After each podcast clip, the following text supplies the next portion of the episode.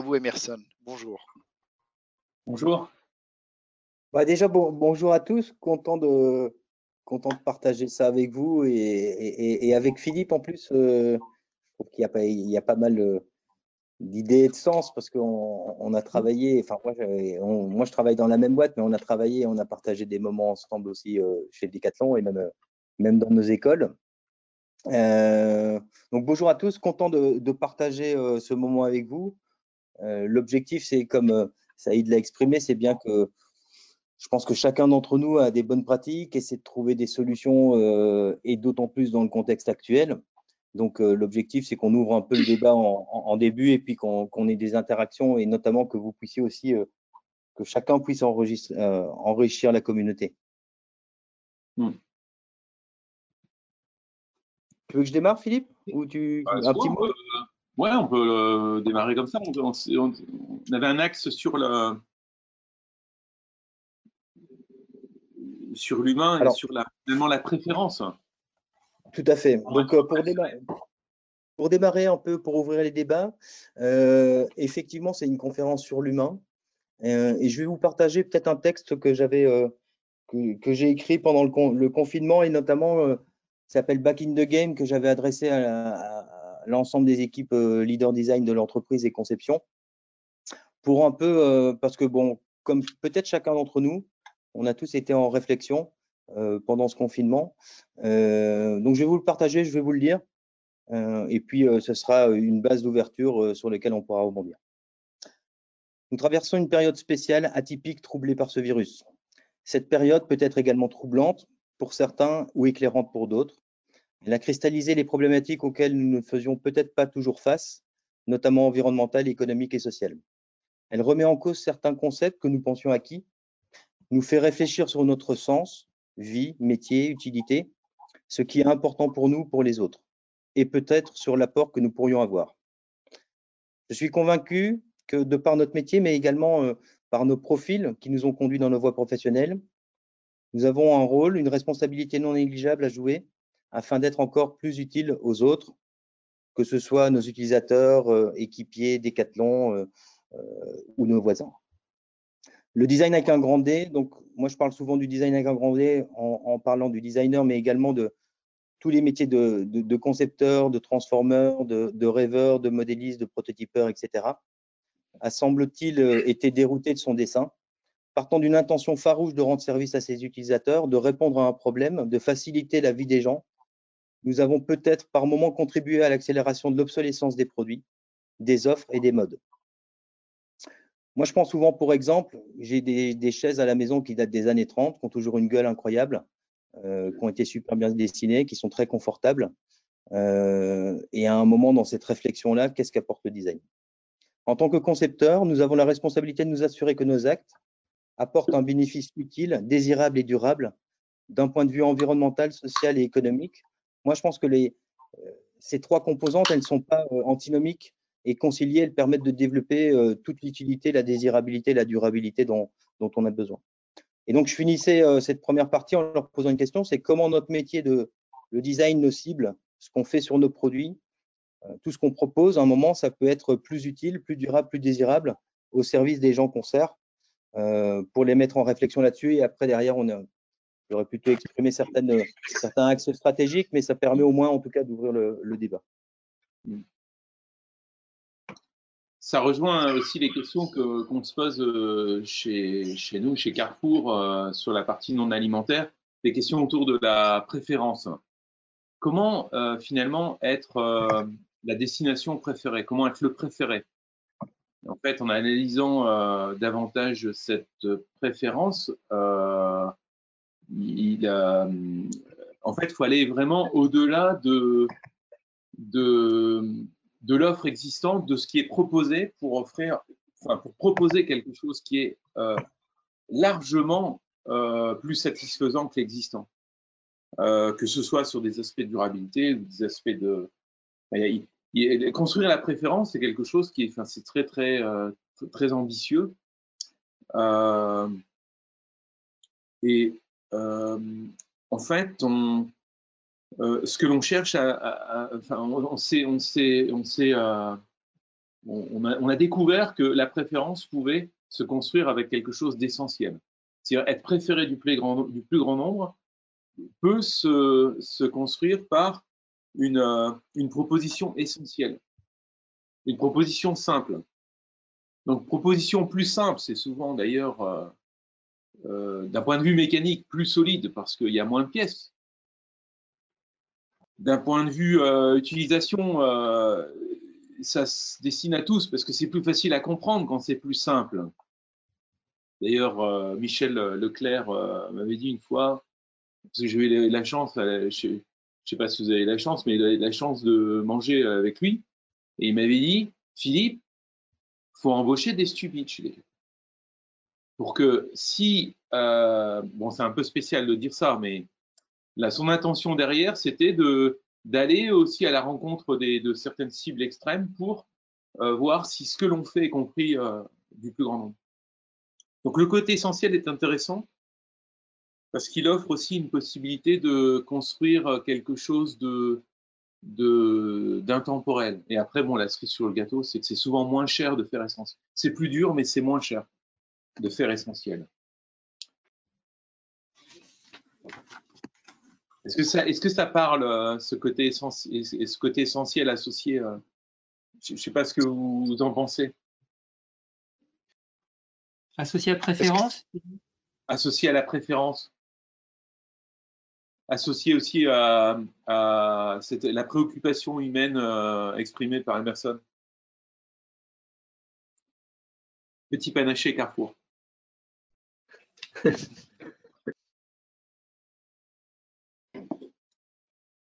Bah, si je peux intervenir euh, par rapport à ce que j'ai, retenu d'Emerson et de, toi, Philippe. Moi, j'ai retenu des mots comme euh, le mot sens. Donc euh, après, quand tu parles, Philippe, de l'essentiel, bah, Emerson, tu parlais de d'éclairer, troubler, sens, utile aux autres, etc. Et puis Philippe, tu parles de préférence euh, essentiel. Moi, il y a un mot qui vient, euh, c'est principalement sens par rapport à tout ce qui se passe aujourd'hui. Et puis, euh, Vraiment, euh, je trouve que c'est un mot qui est important parce qu'une fois que l'on a trouvé du sens dans les choses non alimentaires comme alimentaires, ça habille complètement, ça, donne du corps une structure, une présence, ça, donne vraiment du, du sens dans, ce que l'on fait par rapport à ce que l'on consomme. Moi, ça que, ça me fait penser à ça, si je devais réagir le sens que l'on donne euh, au fait d'aller au boulot, euh, à, gratter euh, les plans ou à, réaliser un projet. quand on dessine un projet, si ça n'a pas de sens pour soi-même, on ne le dessinera pas bien. Donc il faut que soi-même on soit convaincu de ce que l'on fait. Donc trouver du sens, déjà être, être, être convaincu déjà, voilà, ça, le projet La connexion est un peu perturbée. J'ai peut-être une question, euh, Philippe. Euh, en quoi votre produit est humain? En quoi le produit est humain? Euh, En fait, parce qu'il dégage le sentiment de contribuer à une évolution de la qualité de ma vie ou de la, qualité de mon ouais, de ma vie au quotidien, c'est-à-dire que j'améliore euh, mon quotidien. Et sans ça, je, je, crois que le produit euh, est humain euh, et, donc se poser la question d'une solution, une pour le plus grand nombre, euh, ben c'est encore plus humain. Puis finalement, on, on, on, on, on permet à, au plus grand nombre de, de, justement d'améliorer le, le, quotidien. Euh, et je crois d'ailleurs qu'il y a une. En fait, moi, je me souviens de. Il il y a une dimension peut-être même sociale. Alors, ça peut être provoquant de la part de, quelqu'un de Carrefour de dire ça, mais une dimension sociale, d'accessibilité, liée à l'accessibilité du bon, du beau. Super. D'autres remarques? Bah, Moi, j'avais une question euh, pour, Ah, pardon. Vas-y, vas-y. Euh, euh, oui, désolé. Il y a juste Madame Bonpati Isabelle qui nous dit Peut-on donner un cadre à l'échange? On ne comprend pas si vous échangez sur la mission de l'entreprise, sur l'offre, sur la marque. Bah, moi, je pense, moi, je pense qu'en tout cas, moi, l'axe du design humain, moi, je suis plutôt à, à poser la réflexion de se dire quel est notre rôle en tant que designer ou que concepteur dans, dans une entreprise et la responsabilité qu'on a justement pour pouvoir euh, concevoir des, des, produits ou des solutions euh, qui répondent mieux aux besoins utilisateurs et, et qui n'engendrent pas tout le temps une, un besoin d'obsolescence. Et en fait, la réflexion, elle vient du fait de, et je vais vous partager une expérience personnelle, j'étais avec mon fils à l'INSA pour l'inscrire euh, euh, pour, à la journée découverte. Et ça m'a vraiment marqué, c'était la notion de ingénieur et humanisme. Et de se dire qu'à un moment, les ingénieurs, ils sont formés pour concevoir des produits, des solutions, mais qu'à un moment, dans, dans, cette approche, ils avaient vraiment une, une réelle responsabilité personnelle de ce qu'ils concevaient. Et donc ça, j'ai vécu ça, je pense, en février. Euh, et, et, ça a encore plus résonné en moi dans, au moment du Covid. Donc moi, le, débat, il est plutôt sur se dire, mais tiens, euh, comment nous, qui sommes acteurs de la conception, qui sommes acteurs justement de, des propositions d'offres qui seront faites dans des entreprises, etc., à un moment, on peut influer sur ce qui est fait dans l'entreprise pour faire prendre conscience euh, d'apporter les bonnes réponses. Quoi.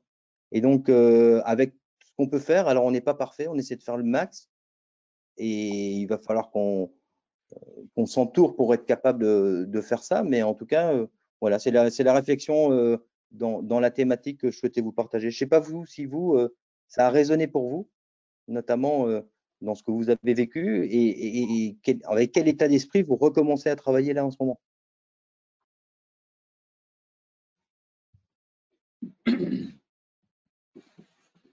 Si quelqu'un veut intervenir euh, par rapport à ce qu'il a mis en place, par rapport à sa réflexion. Euh, oui, je, veux bien.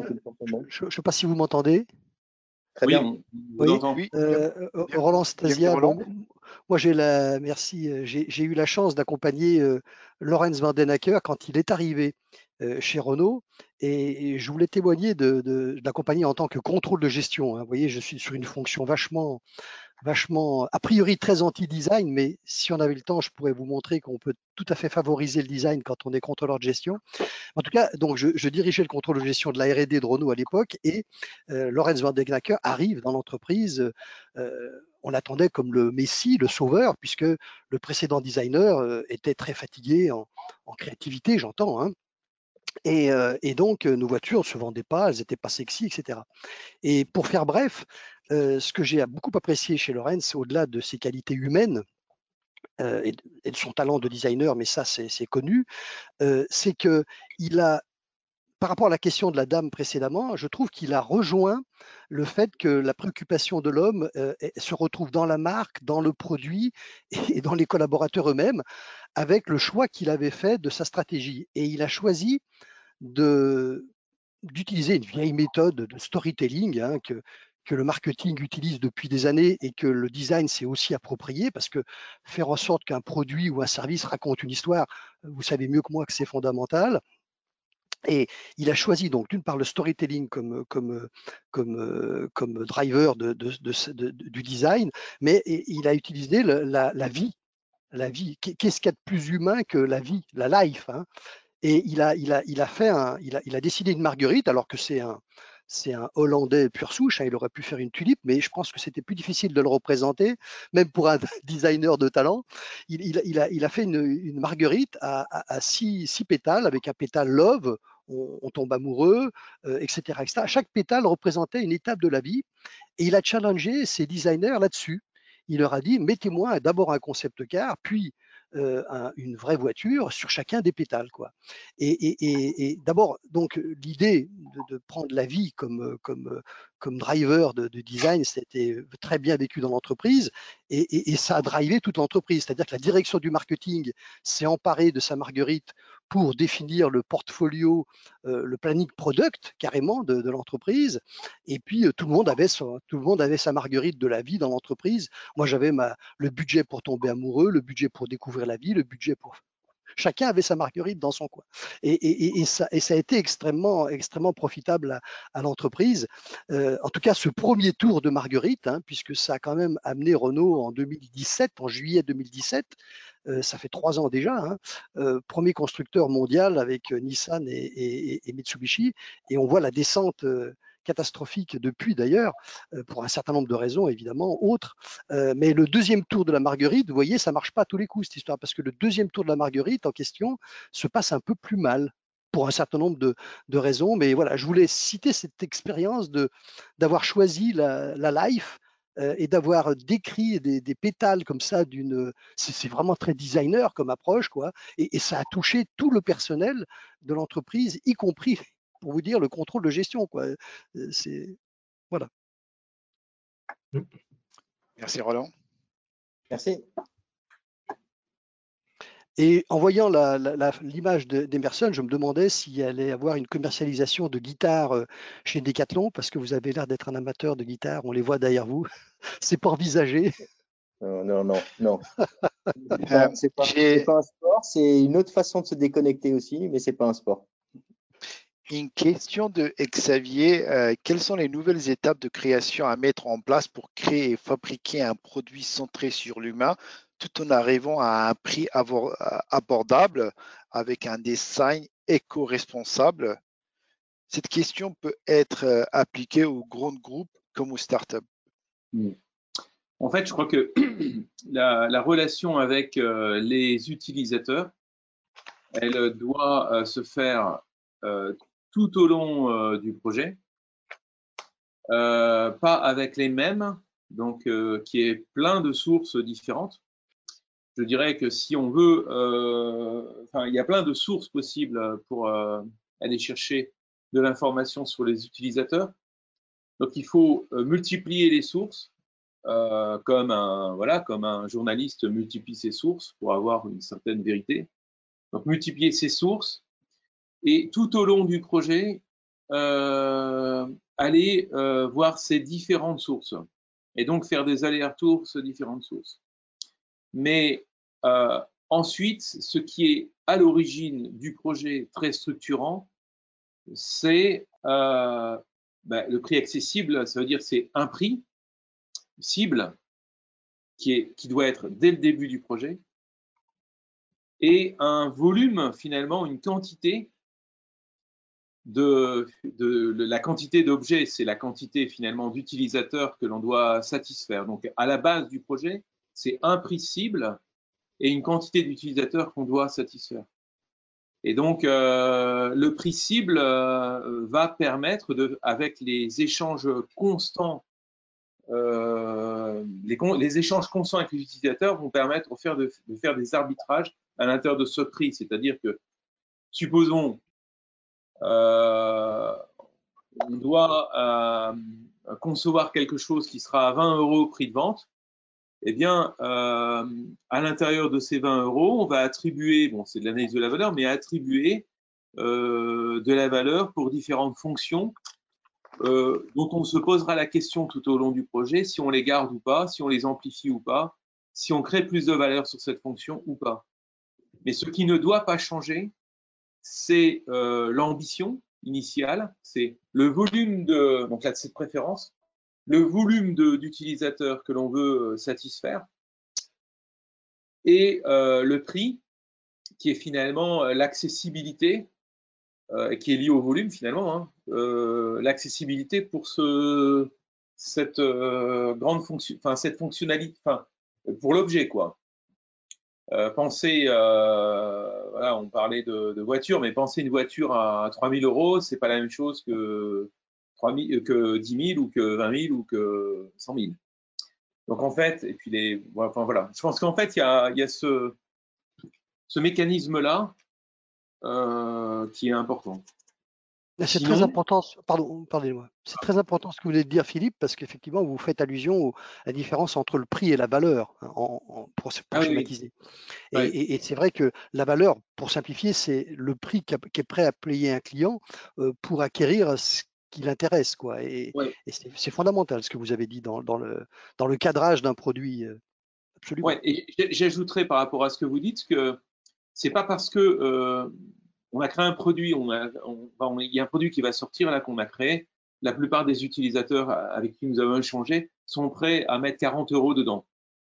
Finalement, on va le vendre 15.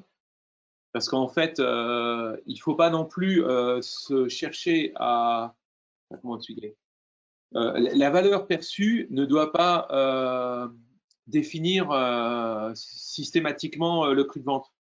Le prix de vente aussi, je pense qu'il faut aussi chercher euh, pour satisfaire le plus grand nombre, il faut chercher à construire une certaine forme d'honnêteté ou une certaine forme de sincérité. C'est-à-dire que euh, le mécanisme de l'utilisateur, quand l'utilisateur se retrouve devant un produit honnête, sincère, où il se dit ah vraiment, euh, j'en ai vraiment pour mon argent, là ils ont vraiment pensé à moi, il est vraiment pas mal le truc. ce mécanisme-là, euh, il est super puissant en matière de création de préférences. Donc, euh, euh, effectivement, il y a la valeur perçue, et puis après, il y a le prix qu'on fixe, qui n'est pas nécessairement la valeur perçue. J'avais eu, euh, eu, la chance de rencontrer la, la, CEO de Brennus Analytics il y, a, il y, a, deux ans en arrière.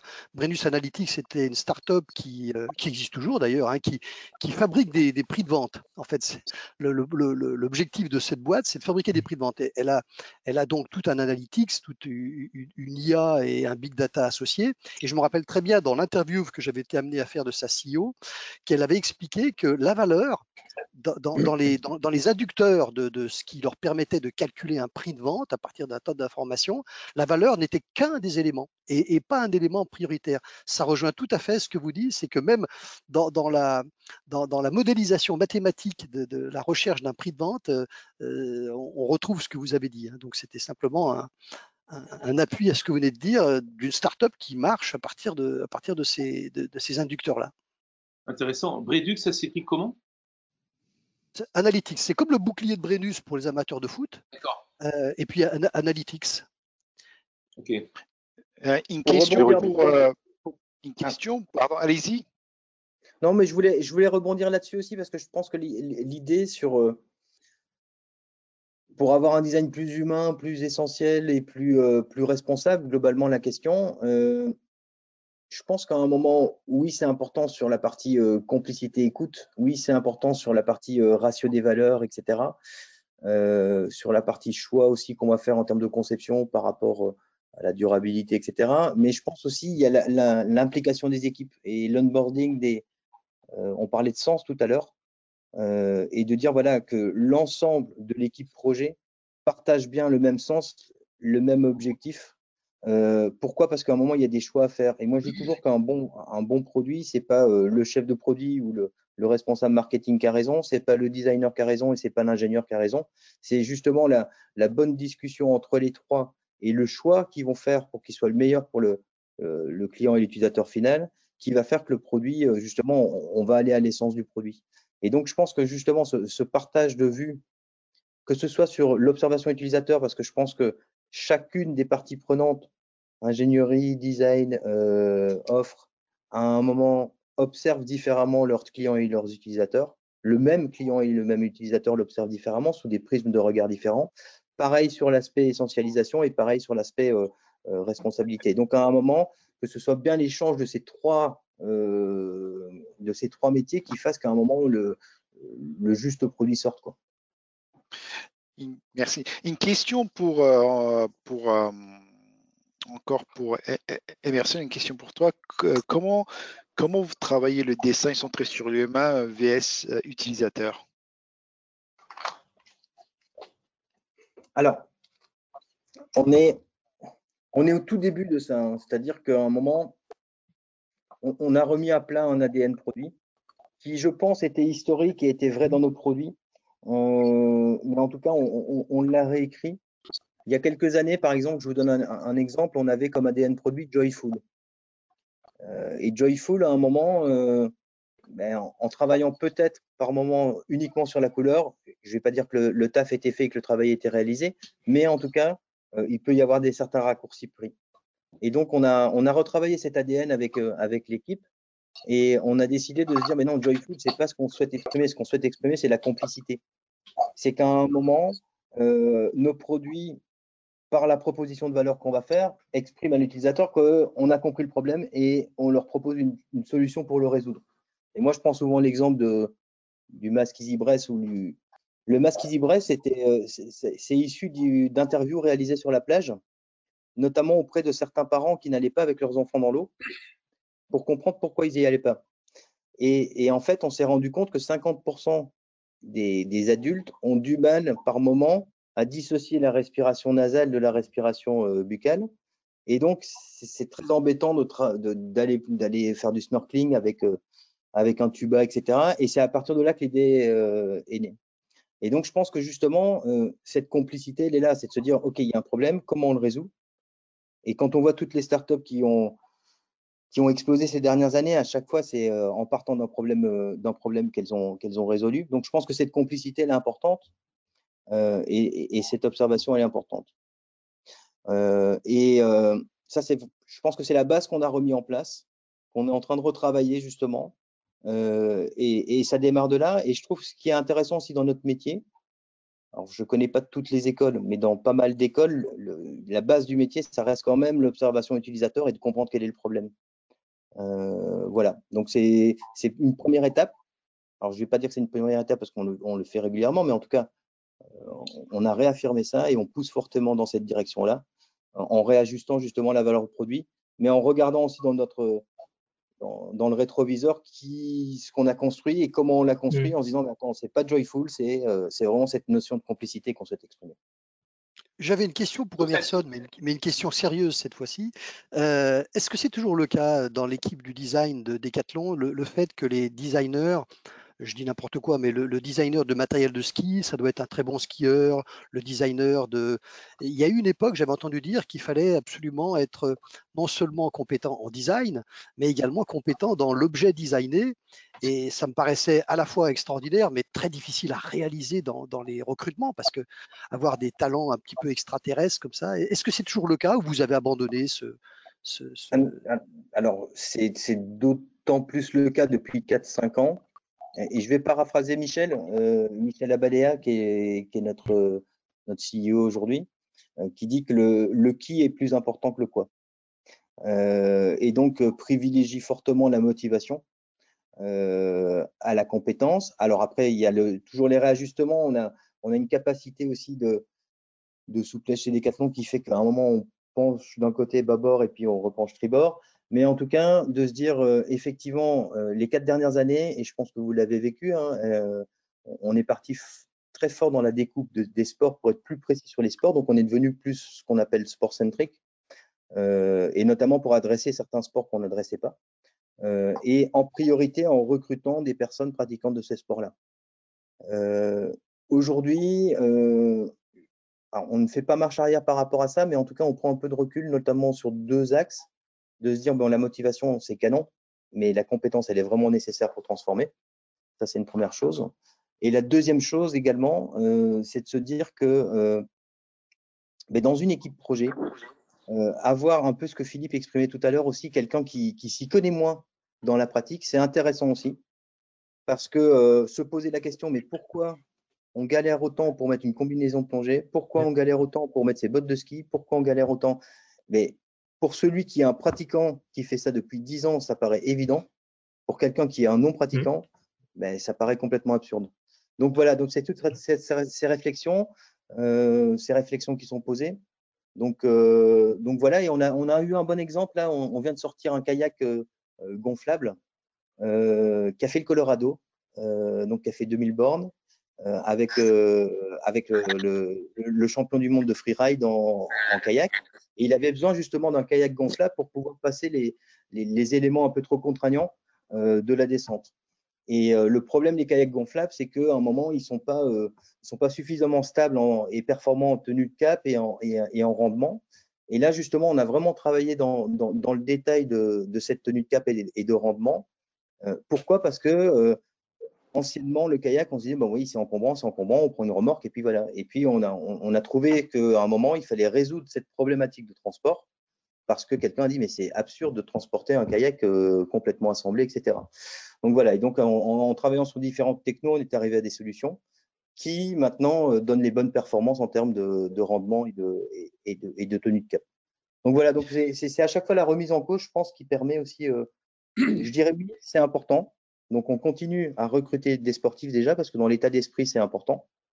Euh, c'est important aussi qu'il y ait des personnes qui connaissent bien le périmètre du sport, mais je pense que c'est également important également d'amener d'autres prismes de vue, d'autres looks de vue euh, pour un peu souligner euh, certaines absurdités du sport, par exemple.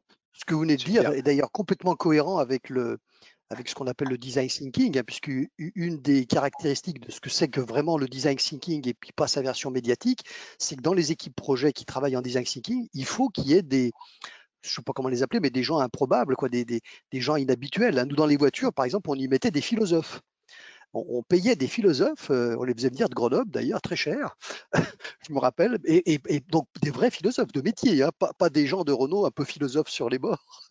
Euh, et, effectivement, ça apportait une dimension euh, tout à fait novatrice, mais il n'empêche que les gars qui s'y connaissent en bagnole, fallait qu'ils soient aussi dans l'équipe projet. Quoi. Donc, c'est une question d'Isabelle. Pardon. En fait, je, vous écoute depuis tout à l'heure et je voudrais partager euh, ce que moi j'avais compris de la question que vous avez posée à ce webinaire et avoir votre point de vue. Quand on dit euh, design centré sur l'humain ou design centré sur l'utilisateur, euh, moi j'ai longtemps travaillé pour une marque, donc je, vous donne ce contexte pour que vous compreniez mon raisonnement. j'ai le sentiment en travaillant qu'il y a deux approches. Soit la marque, ou ce qui peut être associé à la marque, on va dire Carrefour est une marque par exemple a une mission précise, une vision précise de euh, quelle est sa contribution au monde. Et en fait, le designer, lui, part de l'utilisateur avec des valeurs propres à la marque, qui sont des valeurs fondées dans sa mission. Et du coup, c'est comme ça que vous intégrez l'humain, parce qu'il n'y a pas de vision d'entreprise sans que l'humain soit au centre de cette vision. Euh, et donc, si vous avez pour vocation de rendre le monde meilleur, bah forcément, vous allez œuvrer à la fois centré sur les utilisateurs, mais en ayant en tête toutes les valeurs intrinsèques à rendre le monde meilleur. Soit vous n'avez pas de vision de marque, ce qui peut arriver sur certaines marques, euh, notamment les marques chinoises, par exemple, qui ont beaucoup de mal avec la notion de vision et de mission. Et à ce moment-là, vous allez faire ce qu'évoquait monsieur Roland, je crois, c'est-à-dire que vous allez intégrer au sein des équipes projets des gens qui portent en eux euh, une dimension humaine, qui soient philosophes, sociologues, ethnologues, qui vont vous aider à euh, entrevoir le futur, ce qui pourrait s'associer à design fiction. Euh, je prends le cas de Decathlon et j'imagine le futur de, de l'exercice du sport, du trekking par exemple, dans dix ans. Euh, j'essaye d'imaginer ce que sera ce sport dans 10 ans et forcément, je ne vais pas prendre que des, je vais prendre des sportifs, mais je vais prendre aussi des gens qui ont une vision euh, du futur, de qu'est-ce que, à quoi va ressembler ce sport. Euh, et du coup, je vais intégrer la notion, la dimension humaine grâce à des expertises qui sont des sociologues, des ethnologues, ce que vous voulez. Et c'est comme ça que vous allez intégrer la, dimension humaine. C'est parce qu'elle va vous permettre de créer une valeur en fait intangible non, mais je, crois que le, guide de la marque, c'est un peu une ambition. Et puis après, il y a l'ambition qui se réalise, mais qui se réalise au travers de ce que l'on fait. C'est-à-dire que, euh, comme, euh, enfin, euh, ça ne doit pas exclure toutes les possibilités de créer de la préférence. C'est-à-dire que sur le terrain, quand on crée quand, on, quand on est sur le terrain et qu'on prend le temps de comprendre euh, euh, des évolutions d'usage ou euh, qu'on prend le temps de comprendre des utilisateurs, on découvre aussi des opportunités qui vont finalement faire évoluer ce que l'on croyait être finalement le futur de la société, enfin le futur de la marque aussi.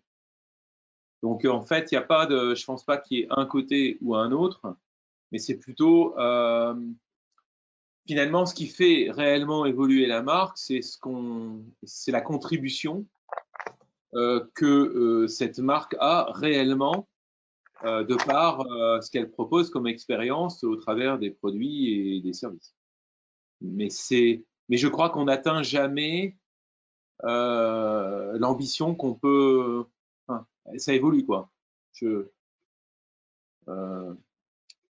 Typiquement, voilà, Decathlon rend accessible les plaisirs du sport au plus grand nombre.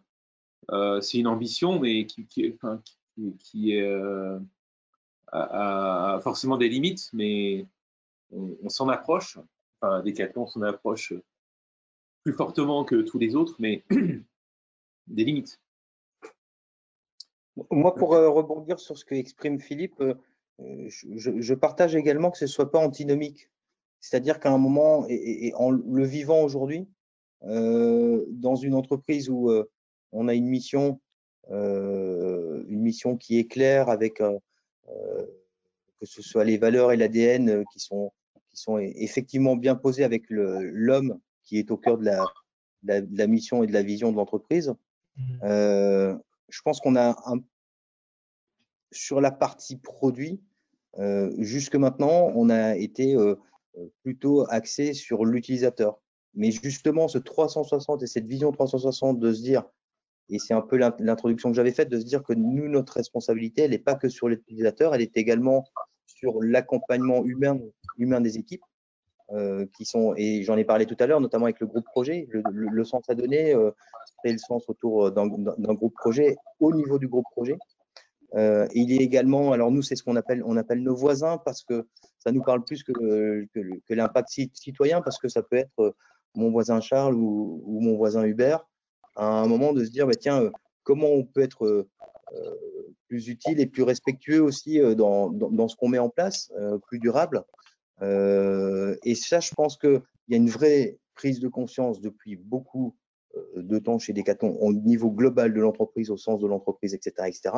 Et après, derrière, je pense que cet état d'esprit-là, et c'est peut-être là qu'il y a la bascule entre un design user-centric vers un design human-centric, que euh, ce soit bien le cœur nucléaire des groupes projets. Et donc, je pense que les deux ne sont pas dynamiques. Mm. Mais ils sont drivés, bien sûr, par euh, la mission et la vision de l'entreprise. Par contre, moi, je, je, euh, là, c'est plus en tant que designer et vis-à-vis de tous les métiers dans, dans, le design, là où moi j'accorde beaucoup, beaucoup de vigilance, c'est sur les systèmes, les chartes trouve qu'en fait, euh, les systèmes, les chartes, charte marque, charte pack, charte com, charte machin, ou, ou système, peuvent être extrêmement euh, limitatifs dans les explorations qu'il est nécessaire de mener aujourd'hui par rapport au changement de la société. Donc, en fait, euh, faut pas se limiter, enfin, faut pas se bloquer. Euh, c'est pas parce que voilà une marque a été définie comme étant machin qu'on peut pas en sortir ou qu'on peut pas faire évoluer. Enfin, il faut euh, je trouve que c'est anti-créatif d'ailleurs, ces systèmes de, chartes et de, même potentiellement d'ADN, d'ADN de marque, tout ça, c'est, ça peut être très limitatif dans les évolutions nécessaires aujourd'hui. Super. J'aimerais euh, d'autres, euh, d'autres réflexions. Laurent Lamballet, est-ce que vous pouvez prendre le micro si vous avez des questions? Brigitte Inagora, aussi. Je vois que c'est Vincent Lemestre. Euh, allez-y. Euh, posez les questions. Allez-y. idées. Hein. Oui, bonjour, c'est Brigitte. Donc, euh, moi, je m'interrogeais sur la suite à la crise sanitaire qu'on vit. Qu'est-ce que l'utilisateur va attendre et, comment les sociétés vont, vont apporter une, nouvelle réflexion suite à ça? Qu'est-ce qui peut changer et qui fera qu'on sera, que l'utilisateur sera peut-être plus sensible à euh, certaines thématiques forcément d'éco-conception, du Made in France, du, et comment le métier de concepteur va, être impacté?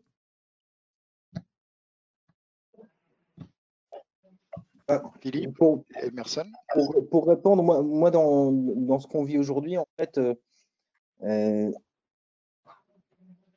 la crise sanitaire qu'on a passée, elle ne elle révolutionne pas ce qui, ce qui était dans, dans, dans, les tuyaux, dans, dans ce qu'on était en train de mettre en place, etc. Par contre, elle, elle cristallise et elle fait accélérer. C'est-à-dire qu'à un moment, et elle fait prendre conscience euh, aux entreprises, elle fait prendre conscience euh, aux consommateurs, elle fait prendre conscience. Je ne sais pas ce que ça donnera et je pense que personne ne, sait vraiment ce que ça donnera dans, le futur, mais en tout cas, je pense que nous, dans ce qu'on est en train de vivre aujourd'hui, on accélère très fortement sur tous les projets qui sont euh, lancés depuis deux, trois ans pour qu'on puisse, les sortir beaucoup plus rapidement. Et je ne parle pas forcément de projets produits, hein, je parle vraiment des, projets de fonds de transformation. Voilà, et je pense que ça répondra mieux aux attentes. Je, parlais tout à l'heure de la durabilité. je parlais de l'obsolescence des offres, que ce soit dans, tous les milieux, hein, dans le milieu sportif, euh, la nouvelle techno qui remplace l'ancienne, qui rend obsolète euh, le produit précédent. C'est vrai dans l'automobile quand on change les, les c'est vrai euh, dans la mode quand on change les collections, etc. la fast fashion et l'arrêt de la fast fashion, c'est pas suite au Covid. Il y avait des, il y a déjà toute une tendance de fond depuis depuis 2, 3, 4 ans. qui a commencé à naître, à naître de là. Donc, je pense que ça, c'est un exemple, par exemple, d'accélération, je pense, euh, et notamment avec le besoin, euh, euh, tout à l'heure Philippe parlait de produits essentiels, de produits intemporels, je pense aussi, qui soient et, avec beaucoup de travail peut-être de détail et de, de finition de coupe, etc. Donc, je pense que ça va, ça va changer en fait les modes d'achat, je pense. Les modes d'achat ou même les modes de consommation. Essentiel, effectivement, est encore plus, la notion de, voilà, de, de, produits ou d'offres essentielles est encore plus, encore plus légitime actuellement. On voit que finalement, euh, euh, en ce moment, euh, le textile, d'une façon générale, fait moins 90%, mais tout le monde se pose des questions par rapport à sa, à sa consommation.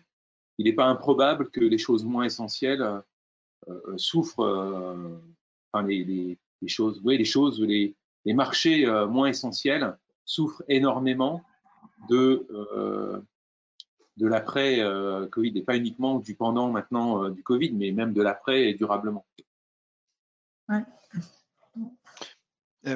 Merci. une question de Laurent. Est-ce que Laurent, vous...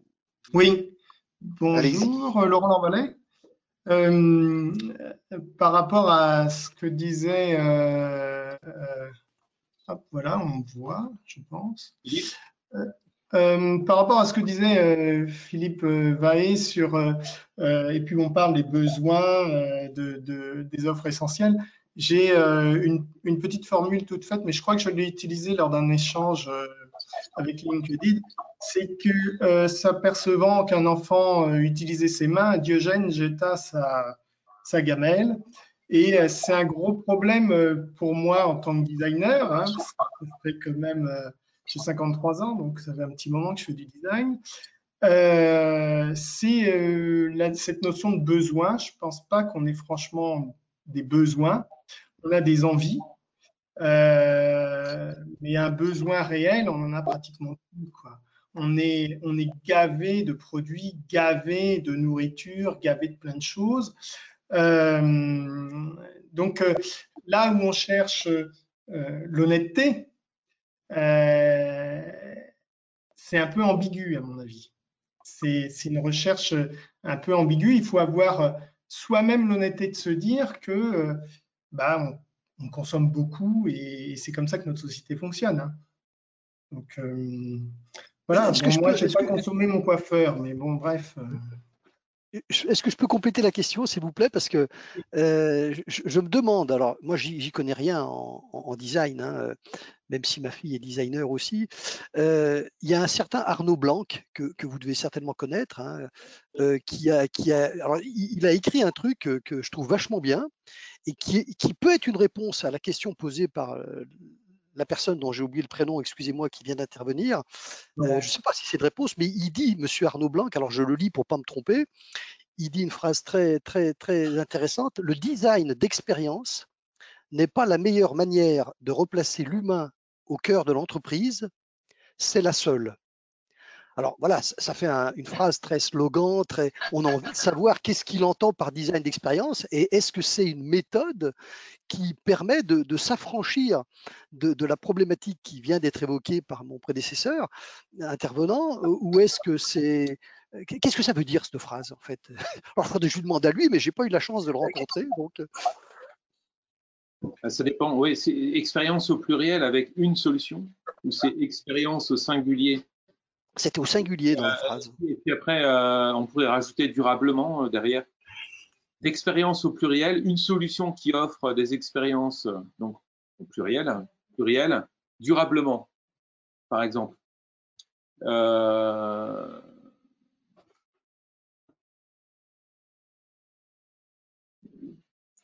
Mais bah, moi, moi l'ayant pratiqué un peu parce qu'on a travaillé ensemble. Euh, ah d'accord. Arnaud, il est Arnaud, il est convaincu euh, de, la partie euh, expérience utilisateur, c'est-à-dire de se dire à un moment, et, ça fait un peu écho aux besoins. Est-ce que j'ai besoin quand je pars, si je pars en camping avec ma famille, d'acheter une tente? Euh, et donc, dans, euh, dans, ah, pardon? Et donc, dans, dans ce qu'une entreprise peut, peut, offrir, ou une entreprise, ou bien ou même des, prestataires locaux, c'est de se dire qu'à un moment, euh, ben, l'expérience de l'utilisateur, c'est de camper avec sa famille, de redécouvrir la nature, etc., etc. Et qu'à un moment, mais dans la réflexion, c'est peut-être pas vendre une tente, c'est peut-être euh, permettre euh, de la location, c'est peut-être permettre du prêt, c'est peut-être permettre voilà. Et donc il y a plusieurs solutions pour pouvoir euh, euh, répondre répondre aux besoins utilisateurs. Et, je partage aussi que c'est pas c'est pas forcément un besoin vital.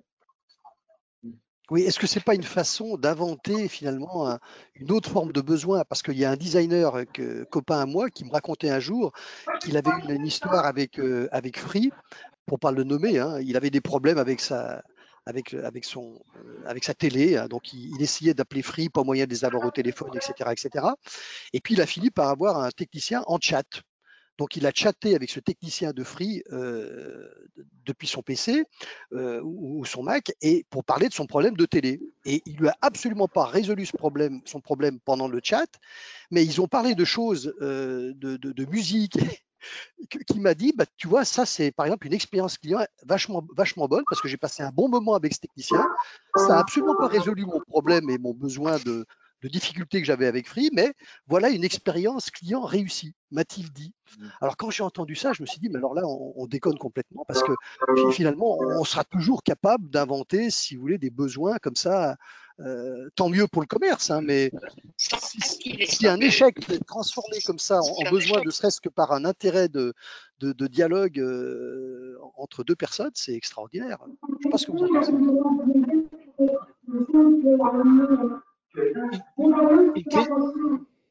Une, question de Cyril euh, un, petit, commentaire par rapport à.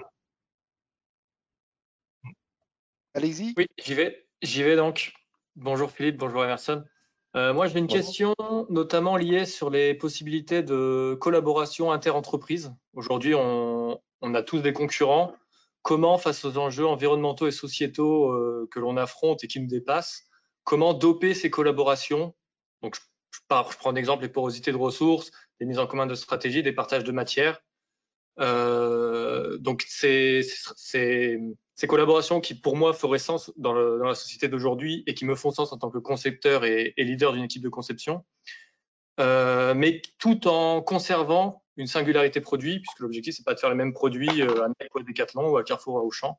Et comment doper ces collaborations? Quelles sont les stratégies qui, que vous avez à l'esprit et, je suis notamment curieux pour la partie grande distribution puisque je, suis un petit peu au courant de, pour ce qui se passe à Decathlon.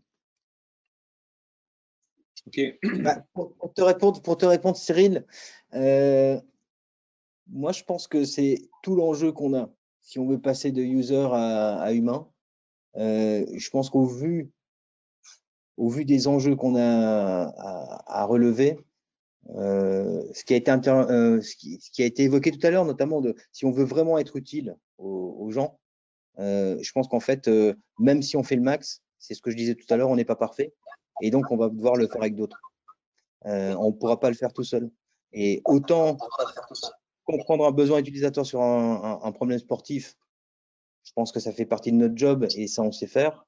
Autant relever tous les enjeux qui sont face à nous, on ne pourra pas le faire. Donc, à un moment, je pense qu'effectivement, il faut vraiment qu'on trouve euh, les, bons partenaires, les bons, les, bons euh, coéquipiers, mais pas uniquement à l'intérieur de la boîte, mais à l'extérieur aussi, euh, qui partagent le même sens, qui ont envie de se dire bah, tiens, comment on peut être utile?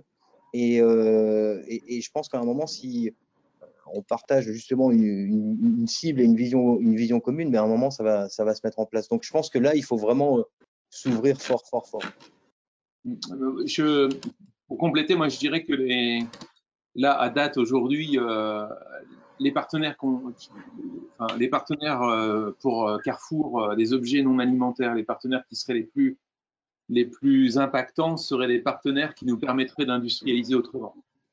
C'est-à-dire industrialiser localement, au plus proche de, des utilisateurs.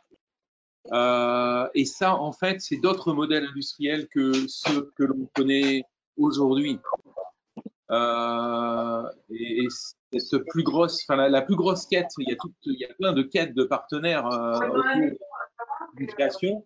Et pour moi, la plus grosse quête de partenaires, elle, est là. Comment euh, comment arriver à finalement à, produire autrement? Et, en même temps avoir les, les conséquences positives de cette production autrement. Euh, je pense justement la durabilité, la réparabilité, euh, il y a plein d'aspects derrière. ne, pensez-vous pas qu'en vous rapprochant de compétiteurs directs, donc je, parlais de Auchan tout dans, dans ma question, euh, vous n'aurez pas plus de facilité à provoquer ces, changements industriels, à trouver les bons partenaires industriels qui seraient au bénéfice de ces deux entreprises? Non, là, je ne crois pas, en fait. Parce que quand je regarde, euh, si on regarde sur ce qui est la, clé dans, euh, justement pour accéder aux bons partenaires industriels pour les, volumes, volume. Et donc, euh, on n'a pas besoin de. Sur les typologies actuellement sur lesquelles on travaille, on n'a pas nécessairement besoin de, de, gens comme Auchan. Après, bon, ça n'exclut pas de travailler avec des distributeurs c'est une autre approche, mais euh, de travailler avec des distributeurs sur des pays où on ne serait pas présent. Par exemple, un Tesco pour l'Angleterre ou un Walmart euh, pour les États-Unis ou un, Target ouais, pour les États-Unis, pour les pays où Carrefour n'est pas présent, d'être en complémentarité. Mais euh, euh, c'est pas, c'est pas, pas, pas cette limitation là. Il n'y a pas cette limitation de volume une dernière question de Xavier, monsieur Xavier. Oui, euh, bonjour. Donc euh, voilà, j'ai une question, c'est pensez-vous possible de faire évoluer les mentalités et modes de consommation à travers la vente d'un produit? Donc ce que je veux dire par là, c'est euh, bon, je suis, je suis designer produit aussi et j'ai pu travailler dans des groupes comme Vic, Philips, Valeo. Et on se rend compte en fait que la plupart des produits qui sont euh, fabriqués sont généralement euh, pour de la grande consommation. Et euh, aujourd'hui, après avoir vu différentes structures, différentes façons de créer et aussi de consommer, en fait, je souhaite me diriger vers un design plus éco-responsable, mais aussi avec un sens particulier qui veut être, par exemple, aller dans, euh, euh, comme Philippe euh, en parlait, du, la fabrication locale ou aussi avoir un produit qui soit réparable. Et je souhaiterais savoir s'il est possible en fait de revenir en fait sur les valeurs qu'on a pu proposer aux gens, qui est en gros des achats, enfin achats compulsifs à certains moments ou euh, des, achats sur des produits qui ont une obsolescence programmée. Euh, voilà. Donc, est-ce que il est possible de d'instaurer des nouvelles façons de consommer et mode de, ouais, un nouveau mode de vie? Ou est-ce que ça va être l'utilisateur lui-même en fait qui a, voilà, on s'adapte en fait à l'utilisateur seulement?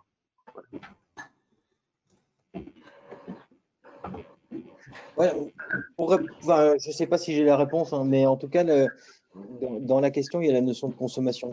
Et je ne sais pas si la notion de consommation, euh, euh, en tout cas par rapport à, l'objectif que tu exprimes, d'être plus, responsable, etc., euh, il y a une vraie réflexion de fond à avoir là-dessus. Moi, je pense aujourd'hui, une entreprise, ou en tout cas une marque, et ça répond aussi, ça fait écho peut-être à la question de Cyril, je pense qu'une marque, c'est un ego qui parle euh, et qui est égocentré et qui rayonne autour d'une communauté, etc. Et moi, le sentiment que j'ai dans les évolutions c'est que euh, ben, les marques, elles vont devoir euh, certainement prendre une position beaucoup plus basse, localement, pour pouvoir travailler avec quels sont les besoins à résoudre localement, comment on peut être utile localement. et puis, je pense que mener et driver par un sens commun, mais les solutions locales seront différentes euh, en mmh fonction euh, de la disponibilité, en fonction des pratiques, en, tout cas sur le sport, de la, euh, de la disponibilité de certains fournisseurs, comme ce qui exprimé Philippe, mais également les playgrounds, de dire voilà, qu'est-ce qu'il y a autour de, de, ce playground local, que ce soit en termes de, de, fournisseurs, mais également de partenaires locaux, de collectivités dans une collectivité, je pense que c'est intéressant aussi. Euh,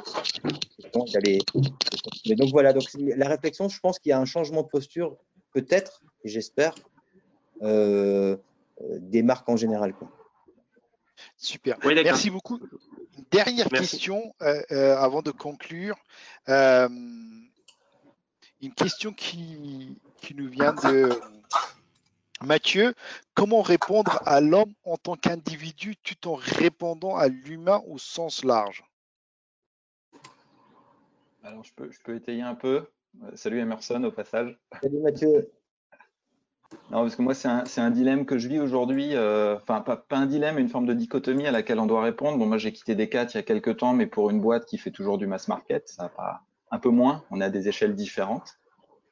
Et la question, c'est comment je réponds au plus grand nombre, donc généralement à un groupe, avec une réponse, même si elle est centrée sur l'humain, euh, relativement générique, puisqu'elle répond à une majorité qu'on a cernée, tout en donnant l'impression qu'en tant que marque, je m'adresse euh, à la personne qui est en face de moi en tant qu'individu et pas qu'en tant que représentant d'un groupe ce qui est pas simple, sachant que moi je suis passé sur une marque qui est un peu plus premium aujourd'hui, c'est une attente qu'on a de, des fans de la marque parce qu'on a des fans de nos produits et on a des fans de notre marque. Et il y a une vraie différence entre les deux. C'est-à-dire que le produit, ils peuvent accepter qu'il réponde de façon générique à un groupe et à un usage cerné. Par contre, en tant que marque, ils veulent qu'on leur parle vraiment en tant qu'individu et qu'on ait une réponse beaucoup plus spécifique et ciblée. C'est pas simple de trouver la balance en fait. Moi, si, tu as une recette, je suis preneur aussi. je l'ai pas encore. moi, je me dis souvent quand je vois, moi, je prends souvent l'exemple d'Harley Davidson. Tu vois, Harley Davidson, je trouve que ce qu'ils ont fait avec leur communauté, c'est exceptionnel. Euh, et, c'est qu'ils ont quasi, ils ont donné leur marque à leur communauté.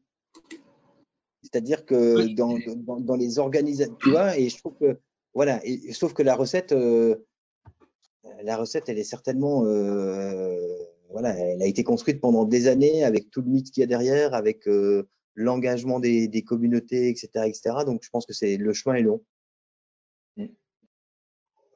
Super. Bah, merci beaucoup. Il me semble que nous avons couvert toutes nos questions. Merci à Philippe, merci à Emerson. Euh, justement, en parlant de, communauté, nous avons une plateforme de communauté dont nous souhaiterons vous inviter tous, justement, afin de continuer ces discussions. Notre prochain thématique groupe est euh, le 11 juin avec Roland Stasia, comment mesurer la valeur du design?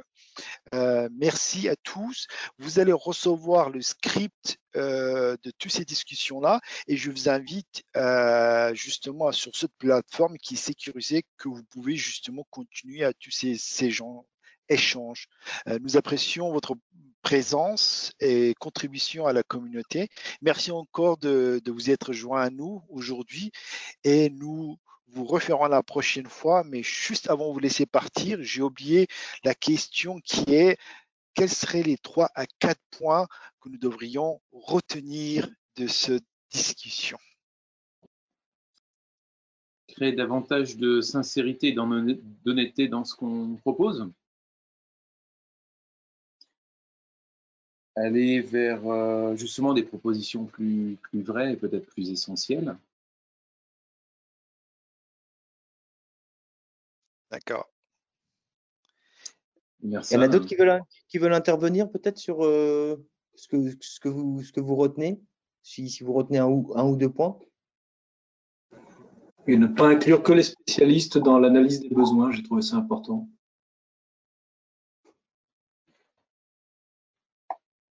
Je partage, moi, je rebondis sur ce que Mathieu a proposé, euh, parce que dans le design plus humain, la relation la relation à poser, elle est, il y a vraiment beaucoup de finesse, elle n'est pas évidente. Euh, et je pense que c'est un vrai enjeu. Et euh, je pense que ça, c'est un, point qui me semble important aussi. Il faut savoir pour ça, en fait, je pense, ne pas aller trop loin dans l'offre. C'est-à-dire qu'il faut laisser de l'appropriation à, la diversité mm. euh, des mm. utilisateurs que l'on cible. Et pour ça, il ne faut pas aller trop loin. Il faut laisser un peu de création à chacun. Donc, comment laisser un peu de création à chacun Ça peut être dans la polyvalence euh, de l'usage d'une offre, mais ça peut être aussi dans, euh, dans euh, une différenciation ou quelque chose que l'on peut changer. Enfin, je, je, suis, je, suis, carrément en phase. En fait, moi j'ai un exemple simple, c'est Ikea. Comme tout le monde, j'adore Ikea. Mon gros kiff, ça serait qu'Ikea facilite le, le, le, Ikea hacking, quoi. Qu'il l'intègre à la conception du meuble. Ouais. Euh, c'est clair. Et, euh, et, moi, je m'étais noté au début parce que euh, dans, les échanges qu'on avait eus, je m'étais noté justement les trois points à retenir c'était le user, le voisin et l'humain. Mais tu vois, j'ai rajouté deux axes qui sont l'axe justement par rapport à la communauté que tu exprimais. Et le deuxième axe, c'est ce que, suite à la réflexion de Cyril, c'est également l'ouverture. Je pense que pour pouvoir faire un, un passer de user-centric à human-centric, je pense qu'on ne peut pas le faire seul.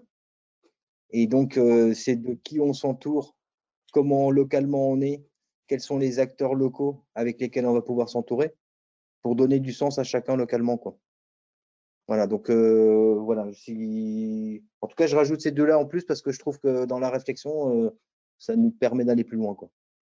Et nous avons une dernière, un dernier point, juste sur les points à souligner, ce que tu as dit, Emerson, qui, euh, bah, moi, c'est ce qui m'a marqué de mes six ans chez Decat, en fait, c'est euh, pour des humains, par des humains. Et en fait, euh, si l'équipe qui fait un produit se marre pas à le faire, bah, le produit, il est rarement drôle à la fin, quoi. C'est, c'est, non, mais c'est, très bête de le dire, hein, mais, mais c'est pas comme ça dans toutes les entreprises. Mais ça, c'est capital, quoi. Merci. Frédéric nous encourage euh, tous à lire euh, et relire Victor Papenek, Dessin pour un monde réel. Je le relis, euh, régulièrement tous les 3 à 5 ans et ça m'aide à recentrer un peu les choses. Voilà, bah, je vous remercie. Je vais vous envoyer des emails justement sur la communauté. Toutes ces questions, euh, le chat était assez actif. Euh, euh, tout ça sera sur dans la communauté, sur le plateforme. N'hésitez pas à connecter. Puis je vous donne rendez-vous peut-être jeudi 11 avec Roland Stasia. Merci bien. Merci.